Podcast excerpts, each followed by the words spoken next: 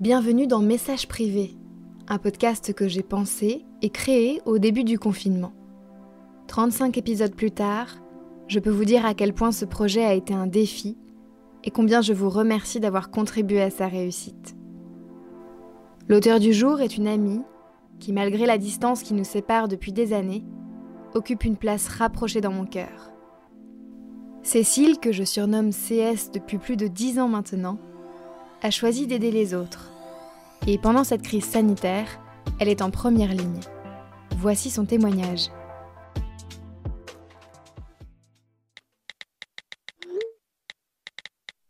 Comme une analogie de la vie, les études de médecine, mais pas que. Ah, je vous vois déjà me dire Oh là là, c'est long, médecin avec un ton de surprise positive et admirative. Voilà, je suis interne en médecine générale, un métier que j'admire, que j'aime pour sa diversité et pour les possibilités d'évolution qu'il peut m'offrir, et pour les connaissances sans cesse évolutives qu'il m'apporte. Bref, à la base, je voulais surtout évoquer les études de médecine. Ces longues et fatigantes études où même les gens qui t'entourent sont souvent perdus. Euh, non, papy, j'ai pas fini, et non, je suis toujours pas en dernière année, et non, je suis pas infirmière. D'ailleurs, heureusement pour les patients que je ne le suis pas, ils se retrouveraient avec un pansement réalisé par un enfant de 4 ans. Alors voilà. Nos études de médecine commencent par la première année qui se termine par un concours. Cette première année est un moment difficile, où chaque candidat doit être meilleur que son voisin. Pour ce concours, tu dois apprendre des tonnes de choses qui ne te serviront plus à rien et que tu oublieras très vite après. D'ailleurs, le cycle de Krebs a orné pendant deux ans le mur de ma chambre, et les formules de chimie organique celui face aux toilettes, et pourtant je ne m'en souviens pas des masses, et je m'en sers encore moins. Une fois la première année réussie, on est donc externe, ou bébé docteur. L'externe, c'est le trieur de bio, le brancardier, l'aide-soignant, le petit homme à tout faire et j'en passe. Mais il reste surtout un étudiant à qui on doit tout expliquer, mais qui doit surtout tout comprendre et faire très vite tout seul. En gros, apprends vite et bien, pose des questions mais pas trop.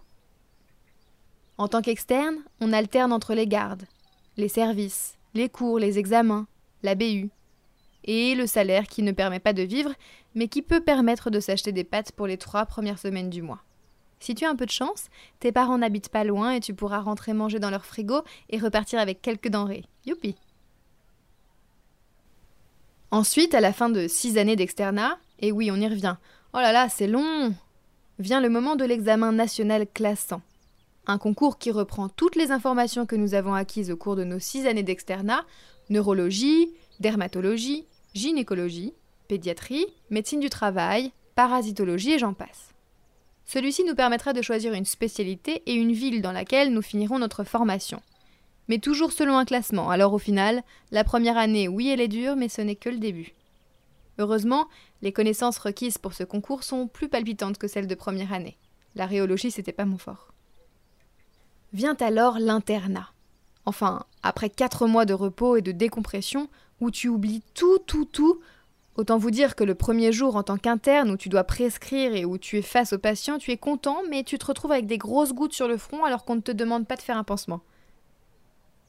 Pendant l'internat, on alterne entre garde, service à l'hôpital ou en ville si nos spécialités le requièrent, et en parallèle, il reste quelques rares cours et des travaux à réaliser.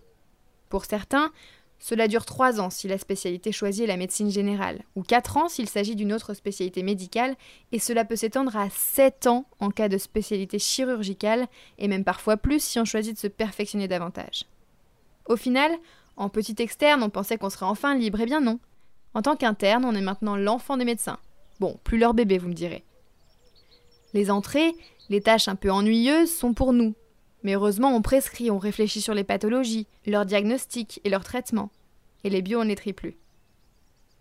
On a donc plus de responsabilités, mais on entend aussi les patients nous dire Attends, il y a l'infirmière qui est là lorsqu'on entre dans la chambre. On essaye alors de leur faire comprendre que non, c'est le médecin, enfin l'interne, le médecin en apprentissage. C'est compliqué surtout quand on est jeune et qu'on paraît encore plus jeune, qu'on fait 1m65 et qu'on est du sexe féminin. Même si pour ce dernier point, il faut savoir qu'à présent, les femmes sont majoritaires dans les études de médecine et que du coup, les gens sont de plus en plus habitués. Sauf si tu entres dans la pièce avec un infirmier qui est plus âgé et là tu redeviens l'infirmière. Bref, un peu plus libre mais pas totalement car toujours supervisé et encadré. Rassurant, oui, mais pesant aussi. On est comme un ado qui voudrait prendre son envol. Finalement, pour schématiser l'externat, c'est beaucoup de théorie et peu de pratique, alors que l'internat, c'est clairement l'inverse. Une fois l'internat fini, on réalise une thèse dans nos dernières années en parallèle. On soutient alors cette thèse devant un jury, et à la fin, on prête serment, le fameux serment d'Hippocrate. Et là, enfin, c'est fini, on est docteur en médecine. Bon, en fait, c'est pas vraiment fini parce qu'on adore travailler et réfléchir, alors on continue d'étudier parce que la médecine évolue, du coup, on peut réaliser des formations continues avec des diplômes universitaires sur le sport, la gynécologie, la pédiatrie, la gériatrie, la dermatologie. On peut également se rendre à des congrès et on s'abonne à des revues médicales. Ok, donc maintenant les études c'est expliqué, mais il y a les à côté. Alors oui, pendant ces études, on fait des soirées, et oui, souvent on s'isole entre étudiants en médecine. Mais ce n'est pas parce qu'on ne souhaite pas être avec d'autres personnes, mais plutôt parce que nous vivons tous un même quotidien fait d'apprentissage théorique et pratique, mais aussi psychologique, sur nous-mêmes et sur les autres. On a à charge de recevoir tous les mots des patients, et même ceux qui parfois ne sont pas attendus, et souvent difficiles à supporter. Alors pour mieux pallier nos propres mots, et parce que nos quotidiens sont similaires, il est parfois plus simple de se retrouver avec ceux qui partagent ces mêmes expériences. Un autre point que je voulais aborder, c'est que le médecin a toujours eu cette image un peu de super-héros, qu'on respecte, un peu inaccessible. Pourtant, croyez-moi, on n'est pas plus ou pas moins que le jardinier, le charpentier, la secrétaire, l'ingénieur ou le commercial. On est bien content quand eux nous éclairent de leur savoir. Et puis c'est fini la médecine où c'est le médecin qui choisit et qui décide pour le patient. D'ailleurs maintenant vous n'êtes plus patient mais acteur de votre santé. Le médecin n'est plus cet être autoritaire, paternaliste, qui dicte, mais un humain qui écoute et qui collabore avec l'autre pour améliorer au mieux sa vie et choisir ensemble les thérapeutiques. J'ai voulu écrire ceci en cette période où chaque soir des gens applaudissent les soignants. Je voulais vous partager ces quelques mots pour que vous compreniez nos vies, nos parcours théoriques. De façon plus générale, je ne me conçois pas comme médecin, mais comme Cécile. Mon métier fait partie de moi, mais ne me caractérise pas pour autant, et qui sait, j'aurais pu être fleuriste. Ce métier, je l'ai choisi pour ma grand-mère, que j'ai toujours sentie plus fragile. Étant sa seule petite fille et qui plus est la dernière. Arriver après trois grands garçons qui ont tous réussi dans la vie n'était pas évident. Certes, je n'étais pas la dernière à l'école, mais bon, médecine Je ne m'en sentais pas capable. Et puis j'y suis allée, et je sais que de là-haut, même si je n'ai pas eu le temps d'être son médecin pour la guérir de ses maux, elle est fière de moi. Lorsque j'en ai assez et que je voudrais tout plaquer pour devenir éleveuse d'ornithorynque, je pense à elle et je continue d'avancer. Parce qu'elle, elle aurait vraiment voulu faire des études. Mais elle en fut empêchée parce que c'était une autre époque. La chance que j'ai eue de faire ce si beau métier, c'est en partie grâce à elle.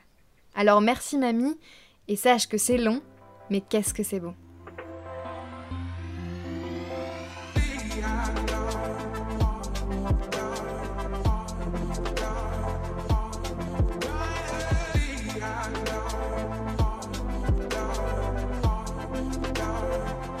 Message privé s'arrête bientôt. Heureusement, il vous reste encore quelques jours pour m'envoyer vos textes par mail à yokojournaliste.gmail.com. Et pour continuer à me soutenir, n'hésitez pas à mettre des avis sur Apple Podcast et à partager vos épisodes préférés sur les réseaux sociaux. Je vous souhaite une excellente journée et je vous dis à demain.